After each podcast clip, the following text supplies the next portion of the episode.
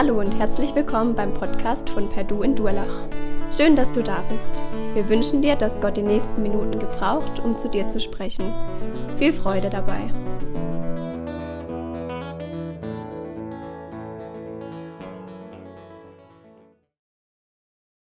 Wir beten. Himmlischer Vater, öffne uns die Herzen und die Ohren, dass wir dein Wort aufnehmen können und dass es in uns das bewirkt, was du für uns vorbereitet hast. Hab vielen Dank dafür, dass wir dir begegnen dürfen durch dein Wort und dass du uns begegnen willst. Amen.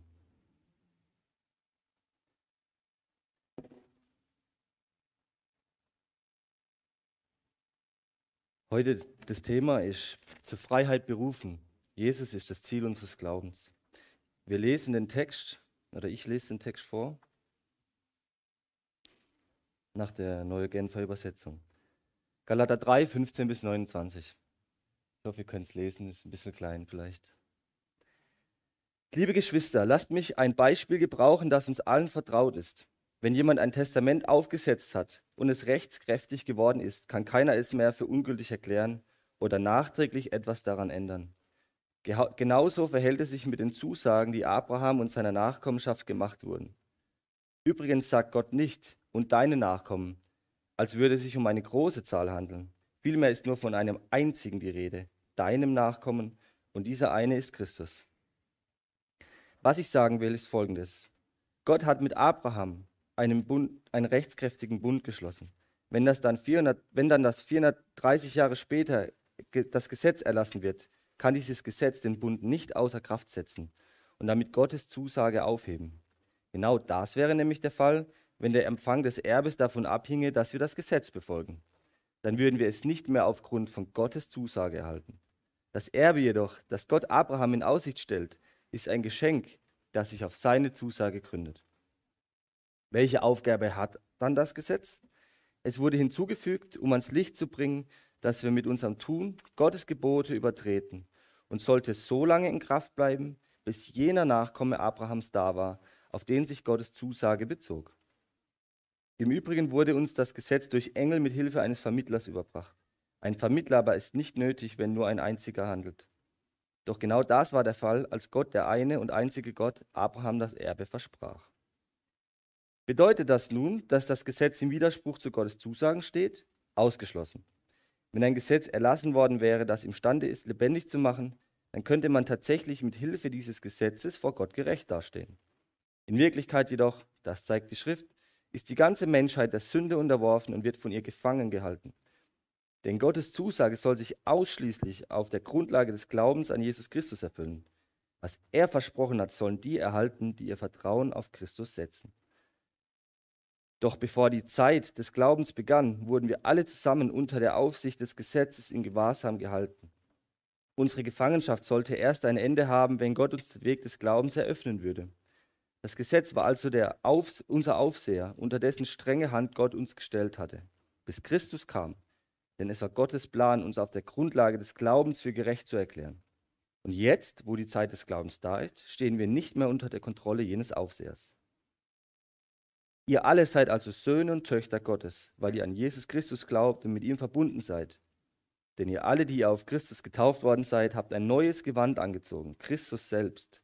Hier gibt es keinen Unterschied mehr zwischen Juden und Griechen, zwischen Sklaven und freien Menschen, zwischen Mann und Frau. Denn durch eure Verbindung mit Jesus Christus seid ihr alle zusammen ein neuer Mensch geworden. Wenn ihr aber zu Christus gehört, seid ihr auch Nachkommen Abrahams und seid damit entsprechend der Zusage, die Gott ihm gegeben hat, Abrahams rechtmäßige Erben. Ein langer Text, aber ich freue mich drauf, heute da sein zu dürfen und ja, das und wünsche mir, dass Gott zu uns spricht. Aber zuerst habe ich mal eine Frage an euch, Männer. Wer von euch ist beschnitten? Bitte die Hand hoch.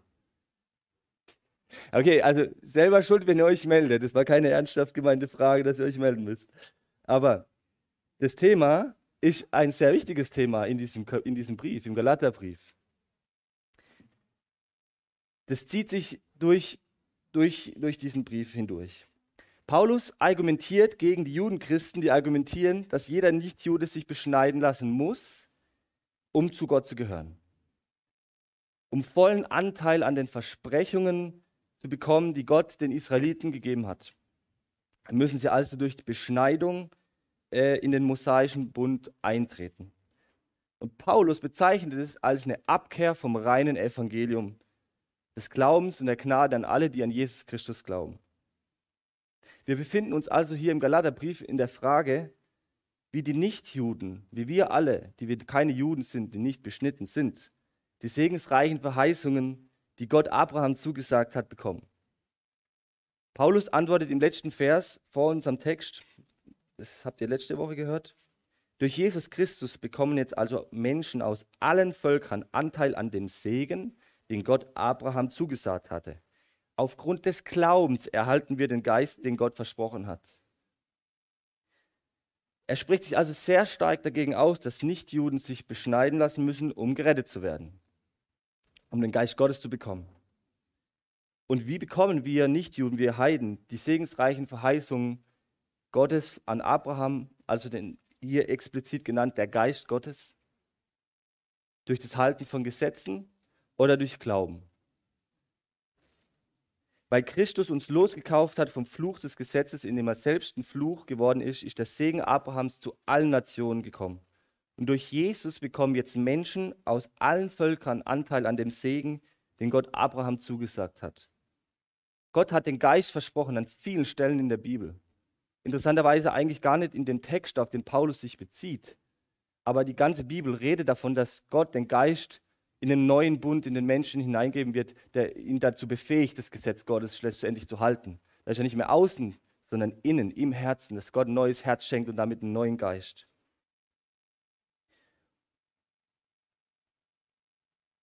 Und wir Heiden erhalten diesen Geist durch den Glauben, der uns zu, zu Söhnen und Töchtern macht. Zu Söhnen und Töchtern Gottes.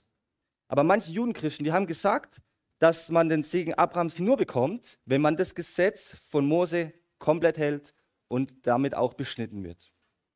Aber das widerlegt Paulus ganz scharf in drei Punkten und sagt, dass der Glaube an Jesus den Gläubigen die Verheißungen Abrahams aneignet, weil Jesus der Endpunkt, das Ziel der Verheißungen ist. Das Gesetz ist nicht das Ziel der Verheißungen an Abraham, weil es nur befristet ist, bis zum Kommen von Jesus, der eigentlich das Ziel dieser Verheißungen ist. Wir schauen uns noch genau an, was diese Verheißungen bedeuten, was das überhaupt äh, für eine Bedeutung hat. Paulus zeichnet in unserem Abschnitt einen scharfen Gegensatz zwischen Abraham und zwischen Mose. Abraham gibt eine Verheißung, die geglaubt werden muss, und Abraham glaubt sie auch, deswegen wird er als gerecht erklärt. Und Mose bekommt das Gesetz für das Volk das eingehalten werden muss. Beides gibt derselbe Gott. Aber man kann nicht das eine annehmen und das andere ablehnen. Das ist auch ein Fehler, den wir oft, denke ich, machen. Weil Gott hat mit beiden ein Ziel, mit den Verheißungen an Abraham und mit dem Gesetz. Beides hat eine Funktion, die Verheißungen Abraham und das Gesetz an Mose.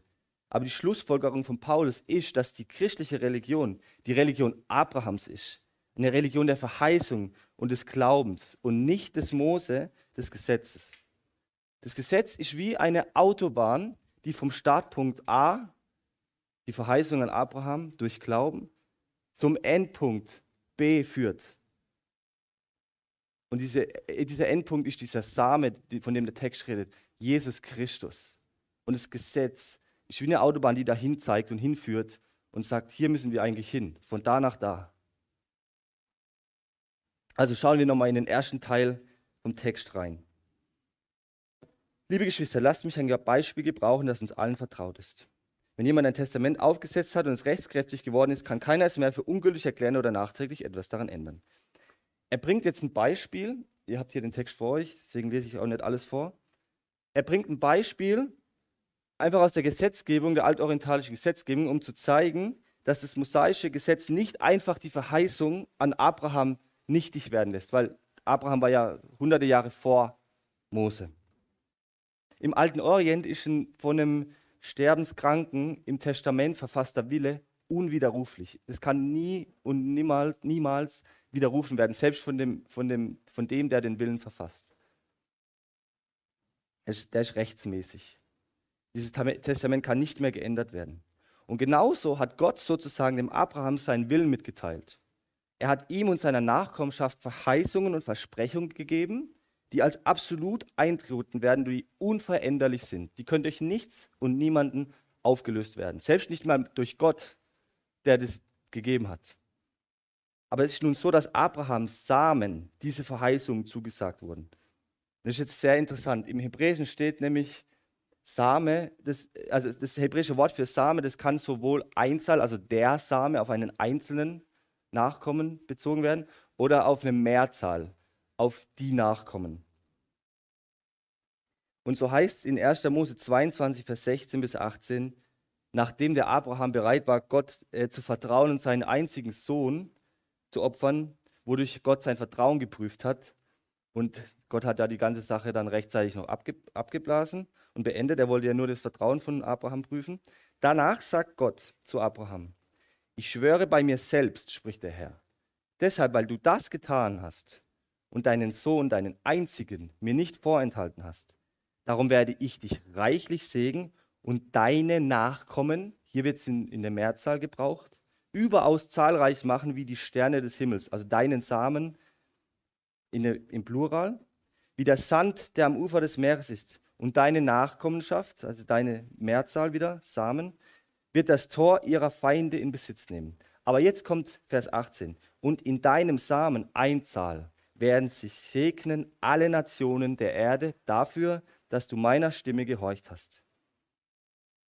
Nochmal, und in deinem Samen Einzahl werden sich segnen alle Nationen der Erde dafür, dass du meiner Stimme gehorcht hast. Paulus sagt, dieser Same, den Gott Abraham verspricht, dieser Nachkomme, ist Jesus Christus. Jesus wurden diese Verheißungen an Abraham zugesagt. Also welche Verheißungen denn eigentlich überhaupt? Was hat Gott Abraham versprochen? Mehrere Dinge an unterschiedlichen Stellen im ersten Buch Mose hat Gott zum Abraham versprochen. Das würde die, die Stunde sprengen, wenn wir das alles äh, im Detail anschauen würden. Aber hauptsächlich geht es um dreierlei. Um Same, um Land und um Segen. Er hat ihm versprochen, dass Abraham viele Nachkommen haben würde, so viele wie der Staub auf dem Boden und die Sterne im Himmel. Und das ist allein schon ein Hinweis darauf, so viele Israeliten gibt es nicht. Das ist noch eine viel tiefere Bedeutung als nur die leibliche Nachkommenschaft. Und außerdem wird dieser Same Autorität über seine Feinde ausüben, indem er sie besiegt. Der Same ist ein königlicher Same. Das Thema der königlichen Nachkommenschaft zieht sich durch das ganze erste Buch Mose. Als zweites, sein, sein Nachko seine Nachkommen würden das fruchtbare Land Kanaan in Besitz nehmen. Und als drittes, Abraham und sein Same sind eine Quelle des göttlichen Segens oder auch des Fluches, je nachdem, wie man sich zu Abraham positioniert. Wer dich segnet, wird gesegnet werden, wer dich flucht, wird verflucht werden, sagt äh, Gott zu Abraham ein paar Kapitel vorher. Durch den Samen werden alle Nationen gesegnet werden. Das sind sehr komplexe und weitläufige Themen, die sind super spannend die sich wie rote Faden, Fäden durch die Bibel ziehen. Da gibt es so viel zu sagen, das ist super spannend, wirklich, aber ich muss mich beschränken. Paulus sagt uns hier, dieser Same, dieser Nachkomme, den er als Christus identifiziert, ist es, der, der, ähm, der ein König ist, der eine extrem wichtige Rolle spielen wird, indem er den göttlichen Segen zu allen Nationen der Erde bringen wird. Er wird die Feinde besiegen, die den Menschen von Gott wegtreiben, die die Menschen zur Rebellion gegen Gott verführen. Und in 1. Mose 3, Vers 15, also nachdem Adam und Eva gesündigt haben, sagt Gott zu Eva, und ich werde Feindschaft setzen zwischen dir und der Frau. Also er sagt es zur Frau, er sagt es zur Schlange, zum, zum Satan. Zwischen deinem Samen und ihrem Samen. Er wird dir den Kopf zermalmen und du, du wirst ihm die Ferse zermalmen. Der Same, der hier schon in, an, Eva, an, an äh, an Eva äh, gerichtet ist oder an Eva, äh, adressiert ist, der besiegt die Mächte, die den Menschen verfluchen, die Schlange, den Teufel und seine Helfer. Durch den Samen wird allen Menschen Segen, also Lebenskraft, was das Gegenteil von Fluch als Todeskraft ist, zukommen. Er wird den ungerechten Menschen jenseits außerhalb von Eden wieder in das fruchtbare Land in Eden, nach Eden hinein hineinführen dort wo Frucht herrscht, wo nicht mehr der Tod herrscht. Der Tod ist das Gegenteil der Frucht. die im, e, die im Garten Eden herrscht, wo der Baum des Lebens steht. Der Zugang zum Baum des Lebens. Und wo dieser Zugang nicht mehr da ist, da ist der Tod. Das ist eine Gegenbewegung zum Rauswurf aus dem Paradies, aus dem fruchtbaren Lebensort Gottes, aus der ungestörten Beziehung zwischen Mensch und Gott, wo alles voller Leben ist. Der Baum des Lebens steht dort, das Paradies, der wunderschöne Tempelgarten, wo Gott wohnt, wo der Mensch unmittelbar Gott begegnen kann. Draußen ist der Tod außerhalb des Gartens. Da ist kein Zugang zum Baum des Lebens. Und dorthin musste der Mensch wegen seiner Auflehnung gegen Gott. Also ungerechtes, nicht dem gerechten Willen Gottes entsprechendes Verhalten resultiert im Exil, im Hinauswurf aus dem fruchtbaren Land. Das ist der Gedanke dahinter. Gerechtigkeit führt wieder in das Land hinein, wo die Frucht herrscht. Deswegen auch die Rede vom Land Kanaan als fruchtbares Land. Und später wird in Galater 6 geschrieben von, dem, von den Früchten des Geistes. Es, es, es sind Zusammenhänge, die durch die ganze Bibel hindurch sich ziehen. Der göttliche Same führt wieder durch seine Gerechtigkeit in diesen ursprünglich ungestörte Gottesbeziehung hinein, wo das Leben in Fülle herrscht und der Mensch mit Gott, mit den Mitmenschen und mit der Schöpfung im Reinen ist. Gott hat Adam und Eva zu Beginn gesegnet. Und dann haben sie durch die Verführung der Schlange ähm, Gott als Lebens- und Segensquelle den Rücken zugekehrt und haben unweigerlich den Tod, sind unweigerlich mit dem Tod konfrontiert und mit der Sünde. Aber Abraham wird jetzt dieser Same verhießen, der wieder in diesen Segen, ins fruchtbare Paradies hineinführt. Und so spiegelt auch das Land Kanaan äh, ein Stück weit dieses Paradies gewissermaßen wieder. Als Adam aus dem fruchtbaren Garten äh, hinausgeworfen wurde, hat Gott die Erde verflucht. Die Natur, die Erde ist unter dem Fluch Gottes.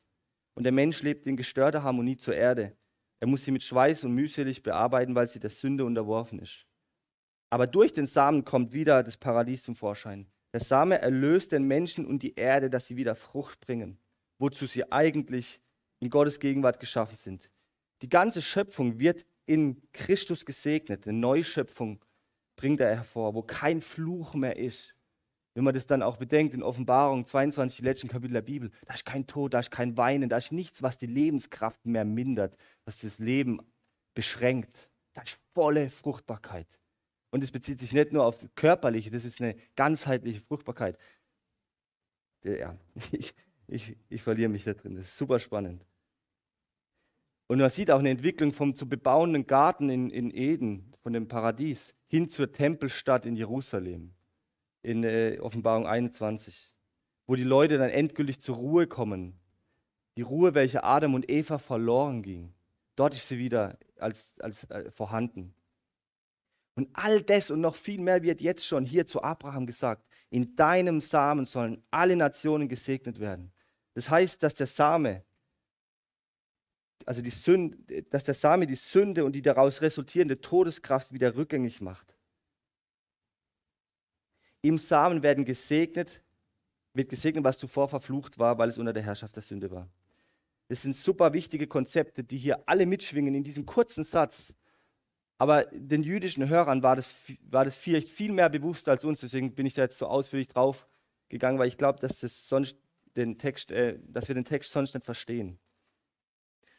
Gott will die Menschen bei sich haben. Er liebt sie und er trägt es kaum, sie von sich weisen zu müssen, weil sie sich gegen ihn auflehnen. Und darum schickt er diesen Samen Abrahams, der den Weg zurück zu Gott ermöglicht. Abraham wird gesagt, dass nicht nur Israel, sondern alle Nationen durch diesen Samen gesegnet werden, also wieder in die ursprüngliche Gottesbeziehung hineingestellt werden. Du und ich und Leute aus allen Nationen der Erde, egal wo wir hingehen, für sie gilt genau dieses Gleiche. Dieser Same ist es, der uns hineinführt wieder zu, zu Gott. Israel als Nachkommen Abrahams wird, der, der Blick wird geweitet von Israel hin zu einer weltweiten Nachkommenschaft, die über den leiblichen Samen hinausgeht weil alle Menschen auf der ganzen Welt diesen Zugang zu Gott haben, durch Christus. Und diese Verheißungen hat Abraham bekommen, sind gewaltige Verheißungen. Und diese Verheißungen, die werden nicht durch das Gesetz wieder rückgängig gemacht. Das Gesetz kam hunderte Jahre später durch Mose. Die Verheißungen wurden teilweise, nicht alle, ohne Bedingung an Abraham gegeben. Und das ist jetzt auch wieder ein Thema, das würde zu weit wegführen, weil Gott schließt mehrere Bünde mit Abraham. Manche sind ohne Bedingung, manche mit Bedingung. In manchen muss er, ähm, muss er zum Beispiel vor, Gott, vor Gottes Angesicht leben und untadelig sein. Und nur dann wird Gott mit ihm diesen Segensbund weiter bekräftigen. Aber das zuvor hat er das ihm schon mal anderswo verheißen, ohne Bedingung.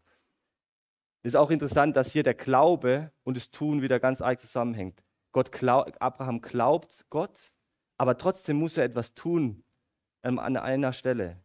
Also das ist nicht voneinander zu lösen, zu sagen, ja, ich glaube Gott und ich lebe, wie ich will. Nein, es gehört untrennbar zusammen. Aber hier hat Gott sie Abraham geschenkt. Also kommt die Erfüllung von dieser Verheißung einfach so, wenn jemand sagt, wie wenn jemand sagt, ich vererbe jetzt meinen ganzen Besitz heute dieser Person. Ohne Bedingung, ich gebe sie einfach, das ist unwiderruflich, unveränderbar. Abraham kann nichts dafür, dass er sie geschenkt bekommt, diese Versprechung, das Erbe.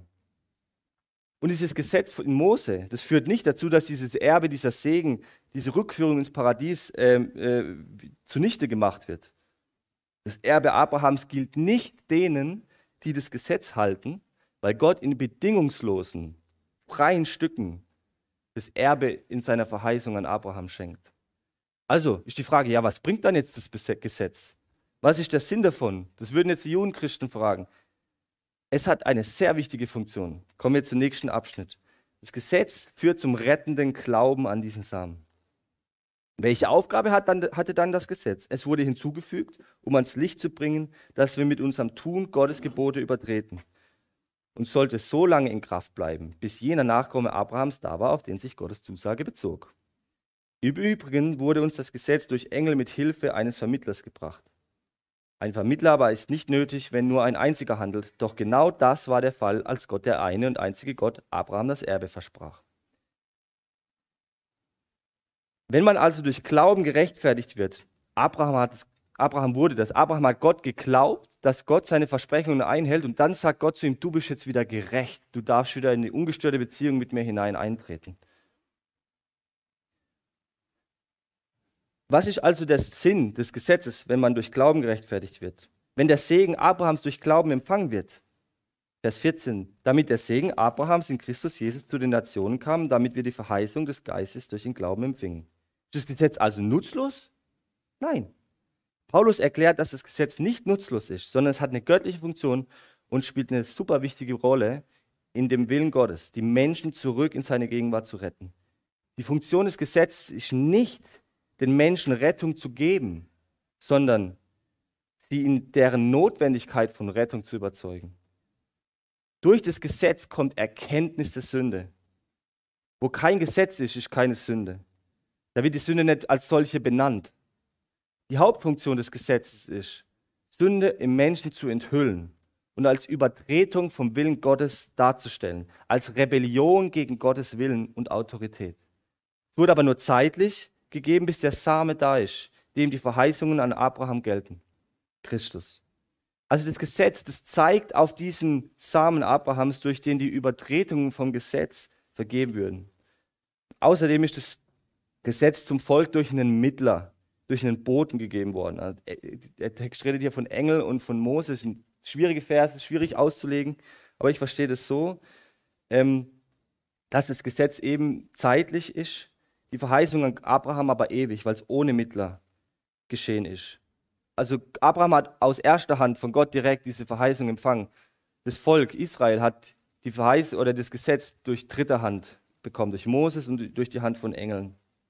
Aber Gott ist einer, ein Gott, der Gott der Heiden und Juden gleichsam. Und das Gesetz hat die zwei auseinandergeteilt, Heiden und Juden. Und ähm, würde sozusagen sagen, dass die Heiden nicht mehr durch Glauben, wie bei Abraham noch, gerettet würden, sondern durch das Einhalten von Gesetze. Aber weil Gott einer ist, schafft er einen Weg zur Rettung für beide, für den Weg des Glaubens und nicht durch den Weg des Gesetzes. Der Glaube an Gottes Verheißung ist der Weg zur Rettung, bevor das Gesetz kommt. Das ist der springende Punkt. Und es bleibt auch so. Das Gesetz ersetzt nicht diesen Weg der Rettung sondern es verstärkt die Notwendigkeit von diesem Weg. Und dann kommt die nächste Frage. Bedeutet es nun, dass das Gesetz im Widerspruch zu Gottes Zusagen steht, fragt Paulus jetzt. Und jetzt geht Paulus in die Offensive. In der Frage vorher, was der Sinn vom Gesetz ist, geht er auf eine Frage der Judenchristen ein. Und jetzt fragt er sie und greift sie an und sagt, bedeutet das nun, dass das Gesetz im Widerspruch zu Gottes Zusagen steht? Ausgeschlossen. Wenn ein Gesetz erlassen worden wäre, das imstande ist, lebendig zu machen, dann konnte man tatsächlich mit Hilfe dieses Gesetzes vor Gott gerecht dastehen. In Wirklichkeit jedoch, das zeigt die Schrift, die ganze Menschheit der Sünde unterworfen und wird von ihr gefangen gehalten. Denn Gottes Zusage soll sich ausschließlich auf der Grundlage des Glaubens an Jesus Christus erfüllen. Was er versprochen hat, sollen die erhalten, die ihr Vertrauen auf Christus setzen. Doch bevor die Zeit des Glaubens begann, wurden wir alle zusammen unter der Aufsicht des Gesetzes in Gewahrsam gehalten. Unsere Gefangenschaft sollte erst ein Ende haben, wenn Gott uns den Weg des Glaubens eröffnen würde. Das Gesetz war also unser Aufseher, unter dessen strenge Hand Gott uns gestellt hatte, bis Christus kam. Denn es war Gottes Plan, uns auf der Grundlage des Glaubens für gerecht zu erklären. Er beschuldigt jetzt die Juden, das Gesetz widersprüchlich zu den Verheißungen zur guten Nachricht, die Gott dem Abraham gibt, zu machen. Sie sagen, halte das Gesetz und du wirst Rettung erfahren. Lass dich beschneiden und du wirst Rettung erfahren. Aber das Gesetz kann nicht retten, weil niemand das Gesetz Gottes halten kann. Das Gesetz kann nicht rechtfertigen. Die Unmöglichkeit, das Gesetz zu halten, macht die Verheißung also umso erwünschenswerter, umso notwendiger. Das Gesetz macht die Menschen nicht besser, sondern schlechter. Es lässt kein gutes Urteil über uns alle übrig. Es sagt dir und mir, dass du durch und durch durchdrängt bist mit einem Krebs, mit diesem Ich weiß es besser als Gott. Ich kann ohne Gott leben. Geht es dir nicht genauso, wenn du, wenn du mal ganz ehrlich zu dir selber bist? Wie oft weißt du es besser als Gott? Wie das Leben funktioniert, was für einen Sinn, was für einen Zweck dieses Leben hat, was Gott von uns will, was sein Wille ist. Wie, wir, wie stellt sich Gott vor, wie wir in Beziehungen leben, wie wir glücklich sein können, wie wir leben sollen und dürfen, wie wir mit Geld umgehen, wie wir, ach, keine Ahnung, alles Mögliche. Wie oft missachten wir doch das gute und gerechte Gebot Gottes über unser Leben. Gott ist gut und meint es gut mit unserem Leben, Herr, das beste Sinn dahinter. Und wir meinen oft, wir können ohne Gott leben. Das ist Sünde. Das ist Sünde. Adam, Adam denkt, er weiß es besser als Gott als, und Adam und Eva, als sie, als sie die Frucht essen. Und sie werden eines Bitteren belehrt. Gott weiß es besser. Das letzte Wort hat Gott zu sprechen, nicht wir. Und wie oft verspüren wir überhaupt gar nicht mal das Bedürfnis danach, nach Gottes Wille zu leben und ihn zu suchen. Mir geht es so oft, so oft. Darum sagt Paulus, dass niemand wieder durch ein noch so vorbildhaftes Leben zurück in die Beziehung mit Gott gelangen kann. Das Gesetz bestätigt also die Verheißung an Abraham und macht sie unverzichtbar.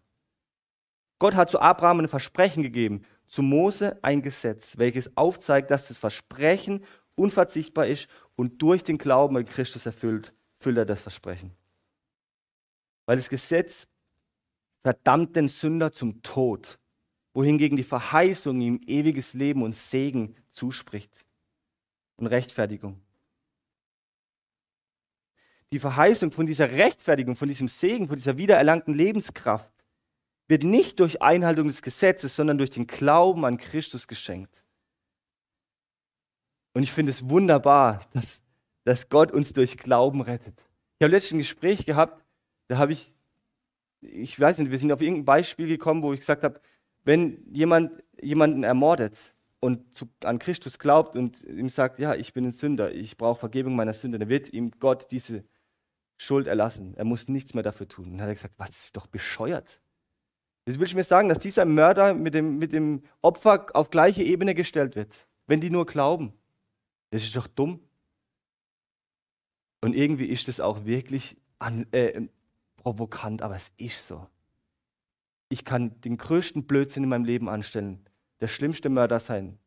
Und Gott kann mir meine Schuld vergeben. Das heißt nicht, dass meine, meine Konsequenzen auf dieser Erde alle einfach so weg sind. Das will ich damit nicht sagen. Aber dass dieser Glaube uns rettet, wir müssen uns mal wieder vor Augen halten, was das bedeutet. Ich bin so dankbar dafür, dass ich nicht irgendjemand sein muss, bevor ich zu Gott kommen darf, sondern dass ich nur an ihn glauben kann, dass er mir meine Sünden vergibt durch seinen Sohn Jesus Christus. Weil ich schaffe es alleine nicht. Der Mensch ist entweder unter dem Gesetz in Gefangenschaft, im Gefängnis oder in Freiheit in Christus.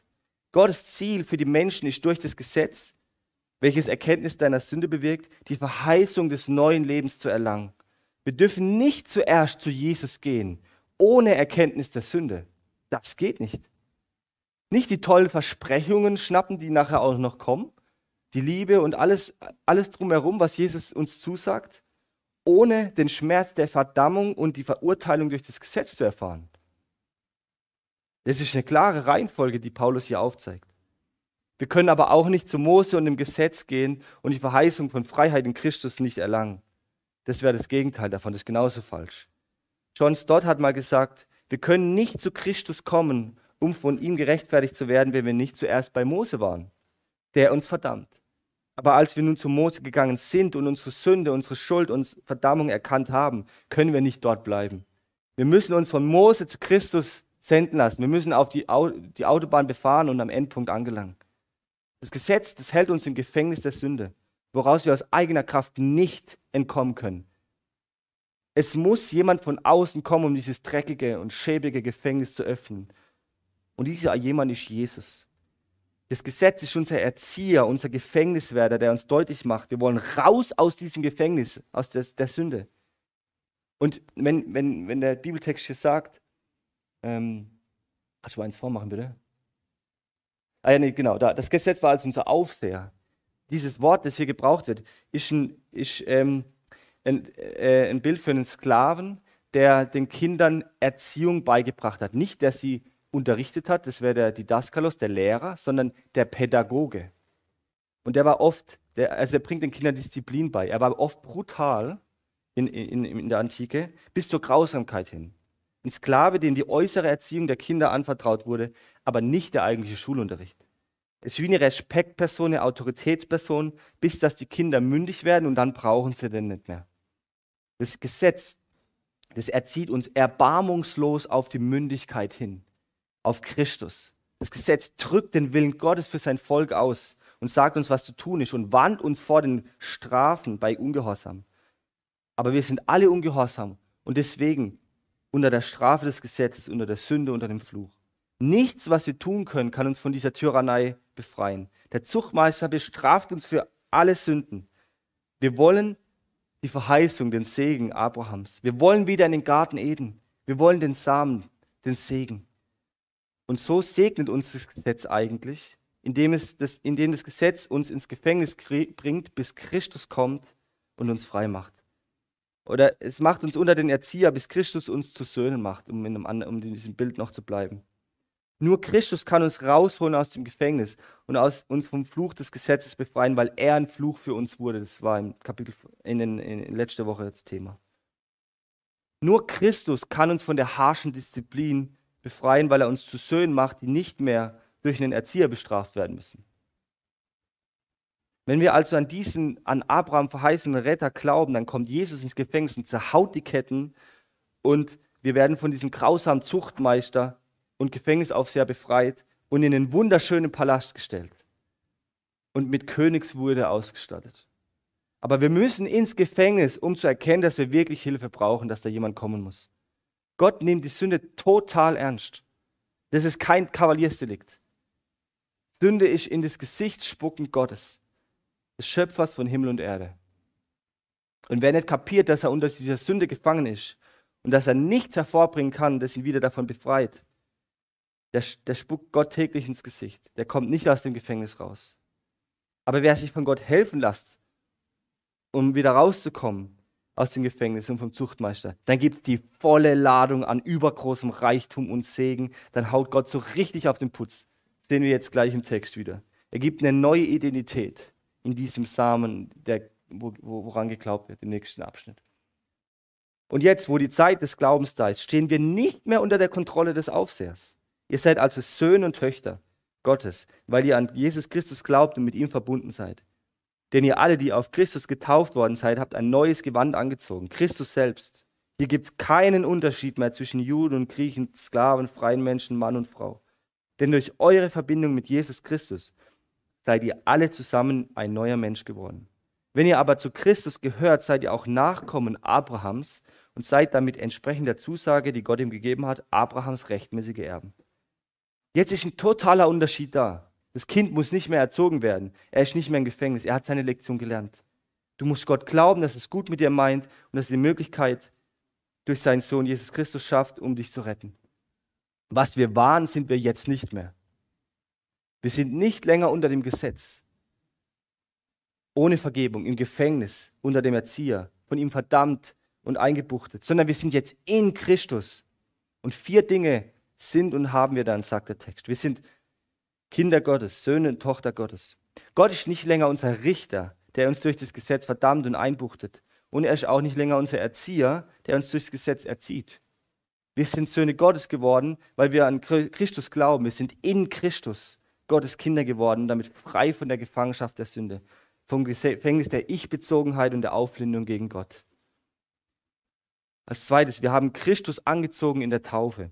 Da steht, wir haben Christus angezogen, ihn selbst angezogen und sind damit mit ihm eins geworden. Unsere schmutzigen Kleider haben wir abgelegt und Christus selbst angezogen. Das ist in der Taufe passiert. Wir haben seine Gerechtigkeit angezogen. Die Ungerechtigkeit hat uns vom, vom fruchtbaren Land hinausgeführt.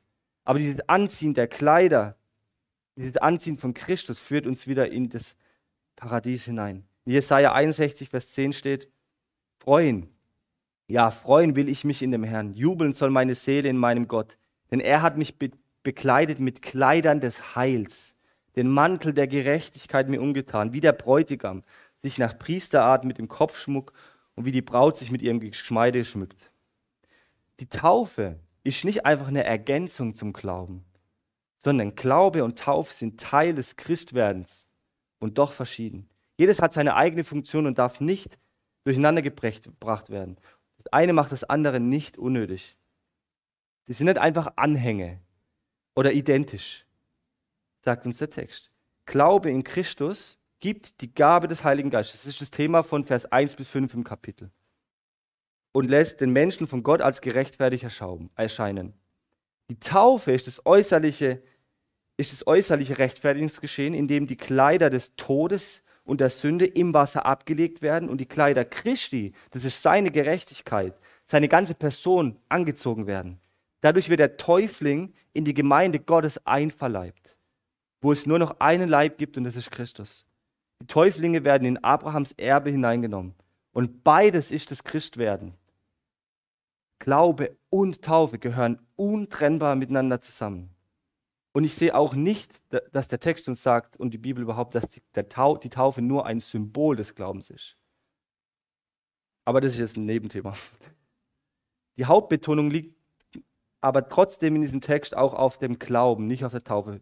Der Glaube wird durchwegs in jedem Vers fast betont, die Taufe einmal.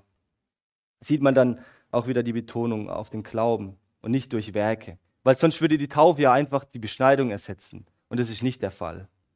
Der Glaube gehört dazu. Paulus sieht es aber als Einheit.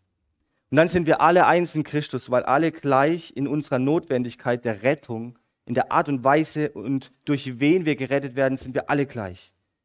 Diese Unterschiede zwischen Mann und Frau und, und Sklave und Freier sind nicht einfach aufgehoben, also dass es keine Männer und Frauen mehr gibt, aber wir sind trotzdem alle eins durch, in Christus geworden durch den Glauben an Jesus. Sie erheben keine Barrieren mehr gegeneinander, um Christus nachzufolgen. Alle sind gleich darin, dass sie an Christus, äh, an Christus glauben und aus Glauben an ihn gerettet wurden und ihm jetzt nachfolgen. Da gibt es keinen Unterschied von Rasse, von Rang, von Geschlecht. Und es gibt keine Privilegien im Leib Christi. Das ist die Grundlage dafür, dass wir andere höher achten können als uns selbst. Lasst euch das mal durch den Kopf zergehen, was das bedeutet. Vielleicht schauen wir auch manchmal auf andere Leute herab, auf andere Christen. Aber das gibt es nicht hier. Das das, das, das widerspricht uns der Text förmlich. Das funktioniert nicht. Gott wird uns dafür richten, wenn wir andere Christen ähm, irgendwie herabschauen auf diese. Und zuletzt sagt der Text, wir sind alle Erben und Same Abrahams, weil wir zu Christus gehören, der der leibliche und geistliche Nachkommen Abrahams ist.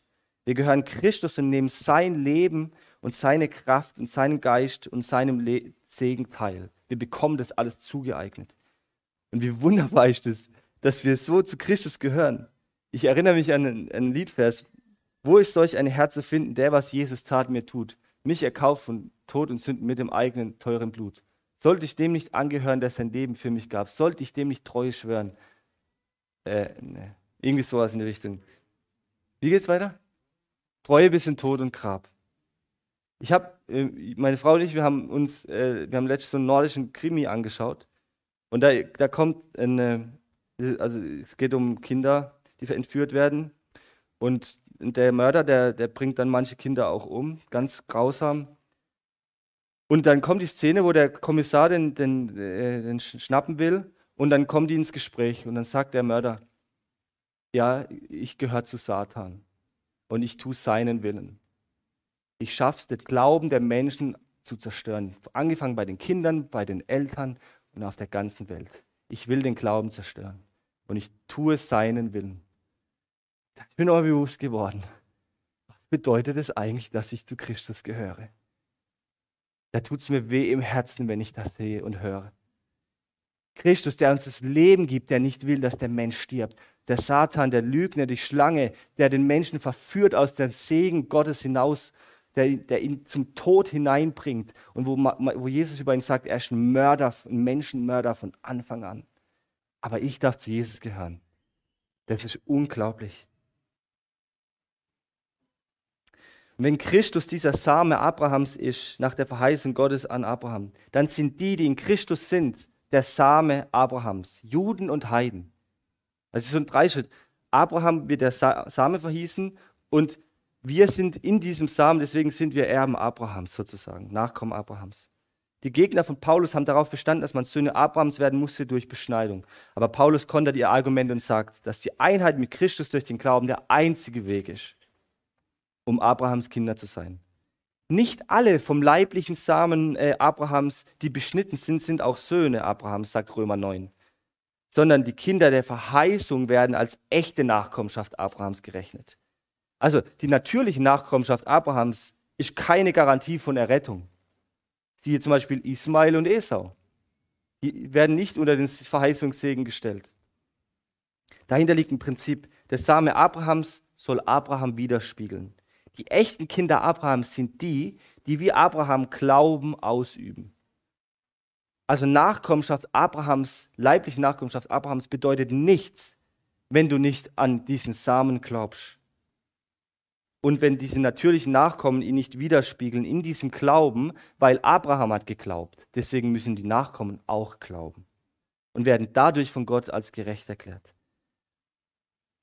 Kommt zum Schluss eigentlich hat Paulus hier gerade eine Zusammenfassung von diesen, letzten, von diesen ganzen Versen gebracht in diesem letzten, in diesem letzten Vers 29. Jesus ist das Ziel der Verheißung an Abraham. Er ist der Same, der Nachkomme Abrahams, durch den die ganze Welt gerettet wird. Das Gesetz ist dann wie die Autobahn, das uns zu diesem Punkt hineinführen will, zu Jesus Christus, zu dem Endpunkt, zu dem Endpunkt der Verheißung, zur Freiheit hinein. Auf dem Gesetz, unter dem Gesetz ist man noch nicht in Freiheit, man muss noch wohin gelangen. Am Ende war dann ein fettes Erbe, ein fruchtbares Land, das voller Lebenskraft nur so protzt. Eine neue Identität in Christus. Amen. Ich bete noch.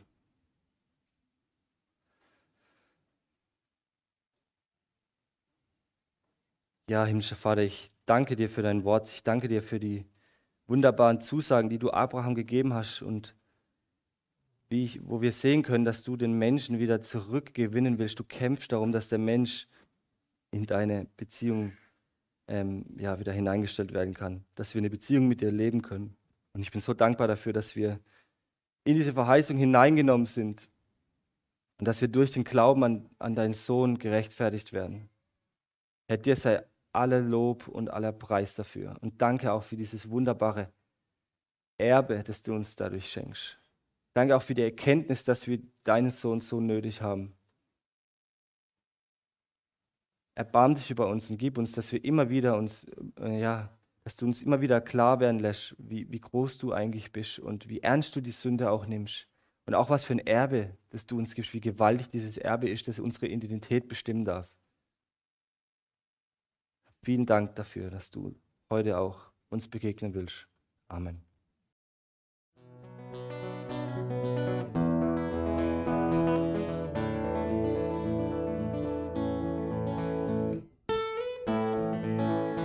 Wir hoffen, der Podcast hat dir weitergeholfen. Falls du noch Fragen hast, besuche gerne unsere Homepage unter www.per-du.church. Hier findest du alle wichtigen Infos zur Gemeinde und zum Glauben. Tschüss und bis zum nächsten Mal.